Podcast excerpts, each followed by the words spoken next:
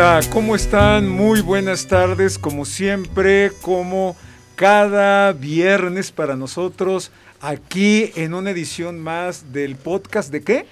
De ley. Exacto, y hoy pues es como ese sabor agridulce de finalizar la, la primera temporada del podcast de ley nuevamente acompañados de unos estupendos alumnos que ahora, a partir de el mes que entra, ya dejan de ser mis alumnos y ahora van a ser mis amigos. Bueno, ya son mis amigos, pero lo vamos a formalizar. Eh, quiero, además de presentarme, como ustedes saben, como cada sesión, soy Oscar de los Reyes y me acompañan Fernanda Castel, Hola profesor, ¿cómo está? Muy mm. feliz de este último episodio que creo que ha estado muy padre este podcast, estos cinco que llevamos ya. Excelente, bienvenida. Eh, Sebastián Moncayo. Me da mucho gusto que este sea el, pues, el final de esta temporada. Hemos ya hablado de bastantes temas y vamos a hablar de más porque este podcast sí va a tener continuación.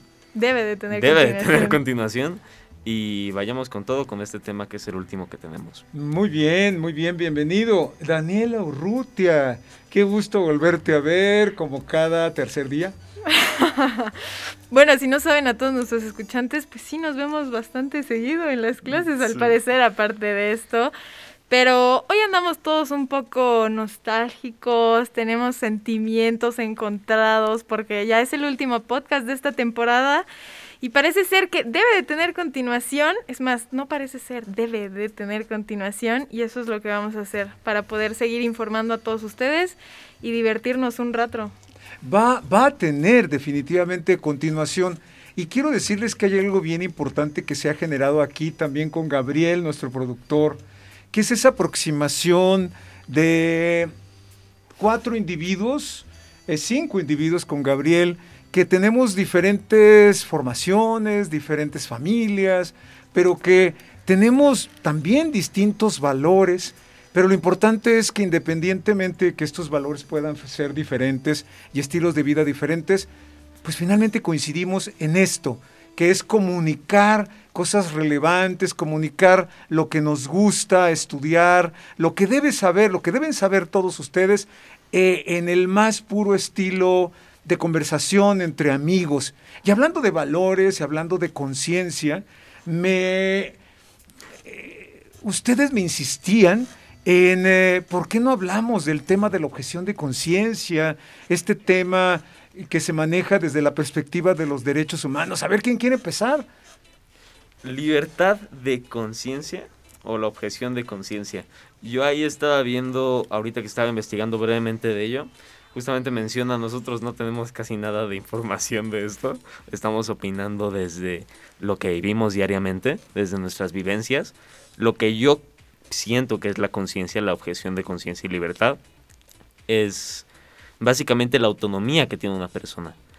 Todo lo que hace que una persona se constituya como persona es gracias a la libertad de conciencia que tiene.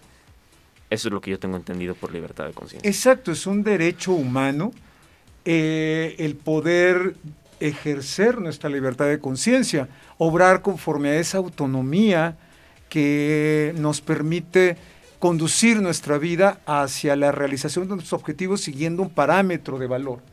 Pero más allá, yo creo que también la objeción de conciencia es pues que el individuo se haga a la negativa de acatar algo jurídicamente que está escrito, ¿no?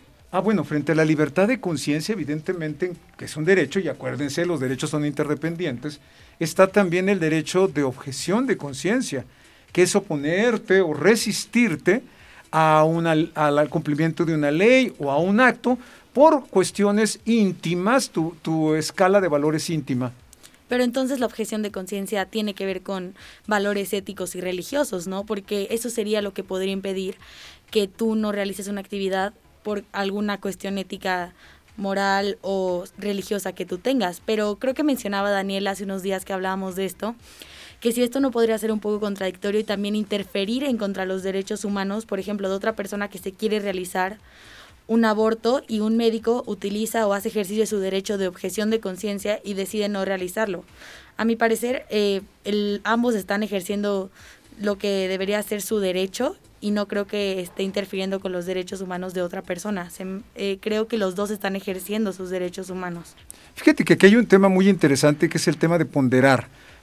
Eh, finalmente los derechos humanos no son absolutos y finalmente yo creo que a veces encontramos en cierto sentido frente a frente dos derechos o los derechos de distintas personas, pero habría que aclarar algo que acaba de señalar Fernanda que me parece muy importante. Nuestra constitución reconoce la libertad religiosa, eh, que es evidentemente la libertad de profesar la religión que tú desees, la libertad de culto, que es realizar los rituales, eh, las actividades propias de tu fe, y luego está la libertad de conciencia, que es obrar conforme a tus propios valores. Entonces, tres, esos tres tipos de derechos fundamentales los reconoce nuestra Constitución en el artículo 24. Sí. Ahorita Fernanda acaba de mencionar que la libertad de conciencia se rige por la moral, ¿no? La cosa que yo siento es que no debería regirse por la moral algo como la libertad de conciencia, porque la moral es colectiva, hasta donde tengo entendido es como un colectivo entiende la libertad.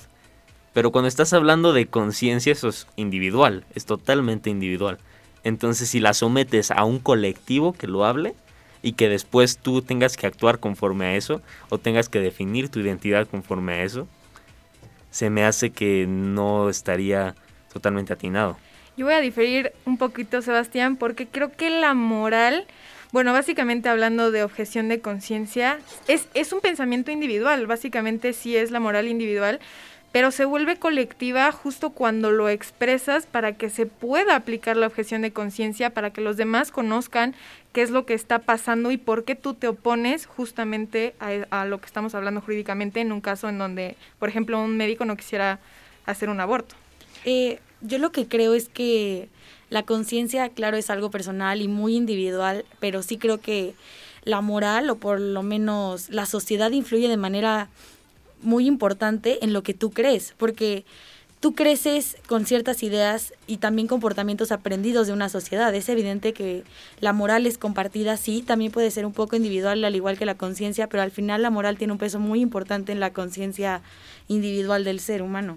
Fíjense que hay una filósofa española de la cortina que dice, la ética es una filosofía o reflexión filosófica sobre la moral.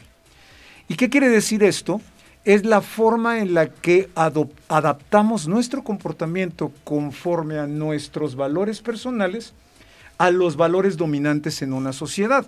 Pero quisiera dejarlo ahí, porque aquí eh, nos, me gustaría retomar esta inquietud de todos ustedes, de bueno, sobre todo que plasmó muy bien eh, Fernanda, cuando nos dice, bueno, que el derecho de objeción de conciencia no va en contra de otros derechos y señaló el tema del aborto. Fíjense ustedes que en materia de libertad de objeción de conciencia o el derecho de objeción de conciencia, ha estado eh, relativamente regulado en, el caso del sistema jurídico mexicano. Aproximadamente por ahí de el año 2000, 2004 empezó a regularse vía las leyes locales como la ley del entonces Distrito Federal, que establecía precisamente la posibilidad de ejercer un resistirse u oponerse a una obligación en el caso de los facultativos médicos eh, si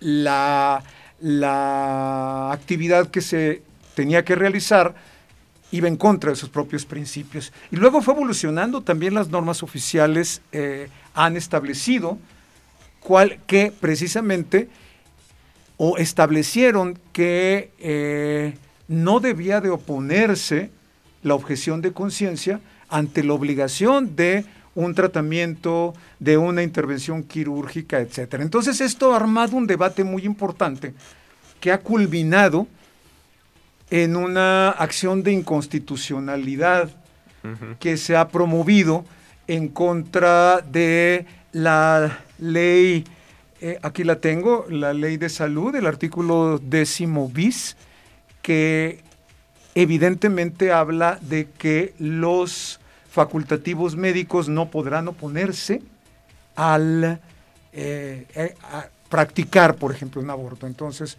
ese es un tema que da mucho de qué hablar. Y vamos a ver qué dice la Corte, pero antes me gustaría escuchar qué dicen ustedes. Yo creo que aquí hay, bueno, varios puntos de vista y varias, varias posiciones justamente en este debate, porque está el lado en donde, ok, cada persona tiene sus creencias en lo que es sus valores, en lo que se rige él como persona y se identifica, pero, eh, y está en todo su derecho en, en oponerse a algo que va en contra de sus valores y su ética, pero también hay que ponernos a pensar en qué pasa a lo que se está oponiendo, o sea, porque se puede oponer a cualquier cosa en donde no interfiera con un tercero y es más que válido porque está ejerciendo su libertad.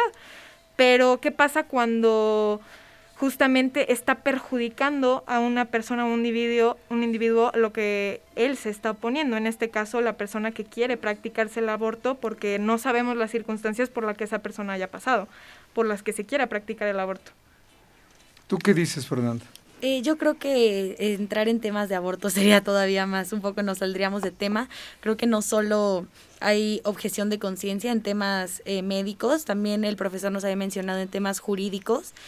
Y creo que es importante entender, o por lo menos yo le quiero preguntar, ¿cuál es la diferencia entre libertad religiosa, culto y conciencia? Porque creo que se puede prestar un poco a la interpretación y más si no conoces de leyes. Entonces, ¿usted qué, qué nos diría?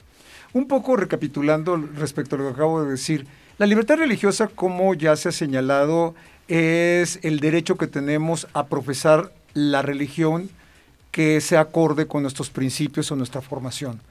El otro derecho, el derecho de libertad de culto, tiene que ver con la libertad para ejercer el culto de acuerdo a las regulaciones que tiene establecida, pues que están establecidas en la ley, tomando en consideración que, estas no va, que el ejercicio de estos cultos no vayan en contra de la propia constitución de los derechos y tampoco de las normas regulatorias de los lugares para el culto público de las religiones. Y luego está la libertad de conciencia, que es de la que estamos hablando, y que tiene que ver con la posibilidad de obrar conforme a nuestros propios valores. Y aquí tenemos un punto importante que tú mencionaste hace un momento hasta qué grado nosotros podemos, en ejercicio de esa libertad de conciencia que trae como resultado que podamos objetar, y eso también es un derecho, u oponernos, o resistirnos al cumplimiento de una ley o a un acto simplemente por una convicción íntima, una convicción ética. Y ahí está el tema, o sea, ¿en qué sentido estamos lesionando los derechos de otros si nos oponemos a proporcionar un servicio para el cual estamos jurídicamente obligados? Lo que yo tengo pensado es, la libertad de conciencia y la objeción de conciencia están ya establecidas como derechos en la Convención Interamericana de Derechos Humanos, ¿no?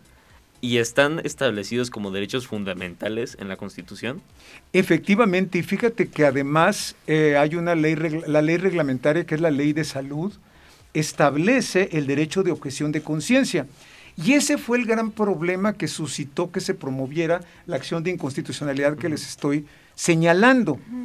Y hay una confusión respecto al criterio de la Corte que me gustaría aclarar, si me lo permite. Pero antes escuchemos a Daniela.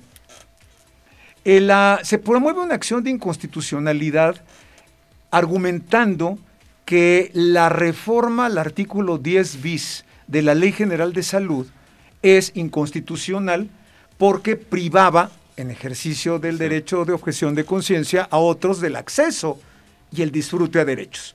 Concretamente se hablaba del caso de las mujeres que conforme a lo establecido en el marco jurídico actual podrían interrumpir su embarazo.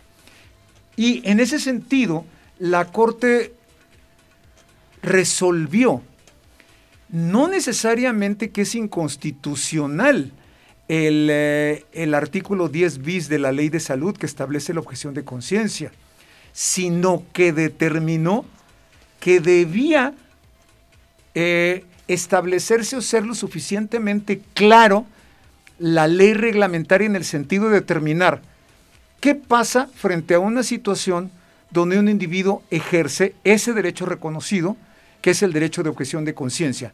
Queda eh, al margen de cualquier protección de sus propios derechos? la otra persona, el resto del mundo. Pero entonces el artículo 10 bis es inconstitucional. De acuerdo a lo que dice la Corte, no es inconstitucional. No es inconstitucional. Y lo cual significa que el derecho de objeción de conciencia no es inconstitucional. Lo que mandata el criterio de la Corte es que haya una reforma legislativa. Para que sea más clara. Para que sea más clara y que determine qué pasa si en el caso, por ejemplo, una mujer que desea, o de una mujer o de un individuo gestante que desea eh, interrumpir el embarazo, ¿qué va a pasar si se antepone un derecho de objeción de conciencia?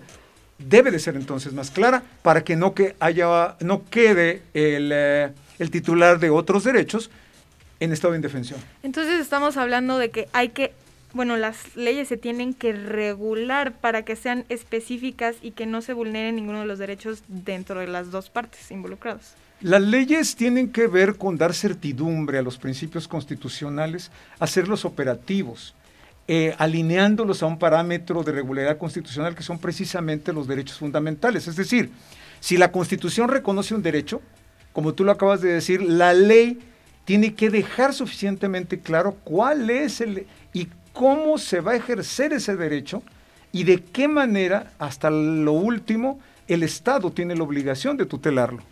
Me parece muy interesante lo que está comentando porque creo que justo es lo que debería de promoverse.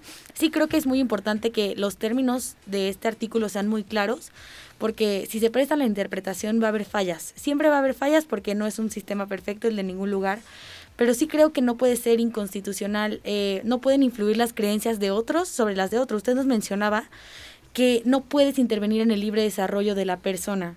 Entonces, claro que es fundamental que la objeción de conciencia exista, porque si a mí me están otorgando la libertad de decidir, en este caso, sobre mi cuerpo, es evidente que el médico debe de tener la libertad de también decidir sobre su profesión, en este caso, no tengo por qué yo obligarlo a a pesar de mis creencias y él no puede obligarme a mí tampoco. Yo creo que es algo igualitario un poco. ¿Y, ¿Y, dónde existe la línea? O sea, ¿dónde dibujas la línea entre el médico que no lo quiere hacer y la persona que necesita un servicio? Porque no solamente en ese aspecto, también digamos un abogado que ofrece sus servicios pero no quiere defender por motivos ya meramente éticos a la persona que necesita ser defendida. ¿Dónde estableces que en ese aspecto es demasiado o, valoras la libertad de conciencia de esta persona o la libertad libre de desarrollo de la otra. No, es que vámonos un panorama un poco más, bueno, a lo más trágico que pueda pasar. Porque en casos así, en donde un médico o un abogado no quiera atender a una persona, bueno, pues se busca a otro, a alguien más que lo atienda por, para respetar sus derechos y también tanto de la persona a la que está involucrada. Pero ¿qué pasa cuando no hay más personas, cuando simplemente es la única persona que o puede salvar la vida de un individuo o literalmente no se defiende al individuo. Fíjense ustedes que pasó algo bien interesante cuando le tocó a la Corte resolver esta acción de inconstitucionalidad. Dijo, bueno, ya estamos de acuerdo en que el artículo 10 bis no es inconstitucional. Ahora bien, para poder garantizar el ejercicio de ese derecho, respetando otros derechos que pueden entrar en cierto sentido en colisión, ¿qué tendría que hacer? Y una, la minoría de los, de los ministros consideraron que debía dejarse a una norma oficial mexicana. Las normas oficiales mexicanas son normas especializadas, elaboradas por expertos, los que decidieran qué se hace en esos casos, por ejemplo, en el caso de una mujer que desea interrumpir el embarazo y acude a los servicios de salud. Eh, la mayoría de los miembros de, eh, la, mayor, el resto de los de los que constituyeron la mayoría de los ministros señalaron que debía de ser el Congreso el que en ejercicio de sus atribuciones constitucionales reformara el artículo, lo hiciera más claro, asegurando el acceso de todos al disfrute de los derechos. Es decir, sin lesionar el derecho a objeción de conciencia, determinar cuál es o cómo se operaría ¿sí? Eh, en, el, en, caso, por ejemplo, de una mujer que desea interrumpir el embarazo y acude a los servicios de salud, si se tendría que remitir a un médico eh, no objetor o bien a una institución eh, que esté integrada por médicos no objetores. Entonces, está, ahora sí, como dicen en el lenguaje deportivo, en la cancha de nuestros legisladores federales, hacerlo. Sí, yo creo que esa es eh, la solución un poco más factible porque, sin embargo, no se tiene el control absoluto del pensamiento de las personas o de las decisiones que van a tomar. Creo que sí es muy importante y fundamental para este tipo de casos que existan las los artículos, en este caso las regulaciones específicas y muy puntuales de estos casos, porque si se deja el espacio, el huequito a interpretación, se presta a que sea vulnerado un derecho de una persona. O sea, no puede haber eh, ese un pequeño espacio en el que no se toquen algunos temas porque se estaría vulnerando con un derecho de, de alguna de las partes. Uy, nos podríamos seguir hablando del tema de objeción de conciencia porque también eh, nos centramos mucho en un tema que no es menor, eh, que pega mucho en la sensibilidad de la sociedad, que es el tema de la interrupción del embarazo. Interrupción del embarazo.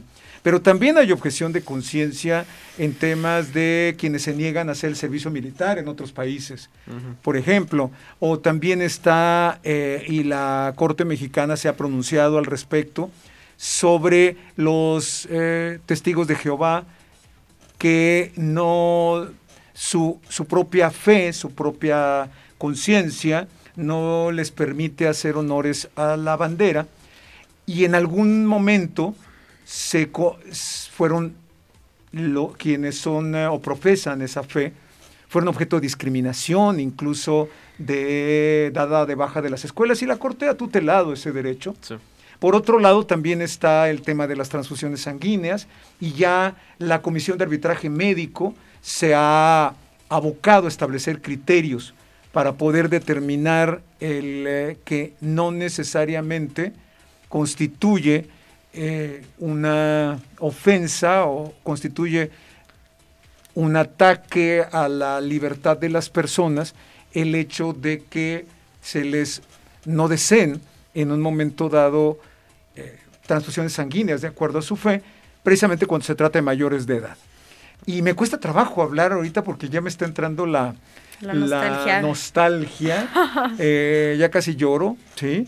Eh, este tema lo habíamos dejado para otra ocasión porque pues está, estamos más bien celebrando que estamos cerrando esta sesión.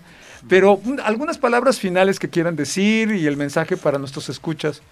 Pues nada más que es, esperen la segunda temporada. Estos temas son interesantes para todos se quieran dedicar al derecho, ¿no? Y creo que este tema que tratamos hoy es un gran tema para cerrar porque hablamos de un tema en específico que es del conocimiento de todos, cada quien tiene su postura, pero eh, hablamos de las dos partes. Fuimos imparciales y hablamos de lo que se puede y lo que no se puede hacer. Y pues ya se nos fue rapidísimo. Yo siento que después de estos cinco episodios que hemos tenido, podemos aprender que todos los derechos son interdependientes. Ahorita hablamos de libertad de conciencia, hemos hablado de libertad de expresión, hemos hablado de libre pensamiento, de todo. Y ahorita podemos ver cómo todo se junta para hacer pues una bella temporada como la tuvimos ahorita. Sé que esto va a tener continuación, entonces espérenos a la siguiente. Claro, y aparte también recalcar que nos, bueno, básicamente todos estos podcasts fueron con un fundamento basándonos en tanto la integridad física de las personas, el libre desarrollo de las personas, proteger los derechos humanos de las personas y que son para todos, no simplemente para los que estudian derecho, sino para que todos formamos y pongamos nuestro granito de arena para la sociedad y el crecimiento de la sociedad. Entonces, esperen los, los siguientes capítulos, porque si estos estuvieran buenos, espérense los siguientes. La verdad es que a mí me ha dejado un gran aprendizaje. El primer aprendizaje es saber estar en una cabina de radio, eh, saber cómo conducirme, el tema de la escaleta, el tema de la, de la producción, pero también el aprendizaje a una nueva forma de transmitir el conocimiento de los derechos, de los derechos humanos y de los derechos fundamentales. Y yo quiero agradecerles, Fernanda, Daniela, Sebastián, por esta oportunidad que ustedes me han dado a mí de poder llegar a esos corazones jóvenes, a esas mentes abiertas y que como ustedes lo han dicho, no necesariamente utilizamos un lenguaje especializado porque queremos que todo el mundo tenga acceso a este conocimiento. Es lo que me ha dejado a mí y yo les agradezco por a partir de ahora, ustedes también escuchas, ser parte de nuestras vidas porque sabemos que estamos tocándoles. Y recuerden, lo que ustedes hagan puede ser un granito de arena pero eso es lo que en medio de un desierto, pero es lo que puede transformar al mundo y es lo que debe de dar sentido a nuestras vidas.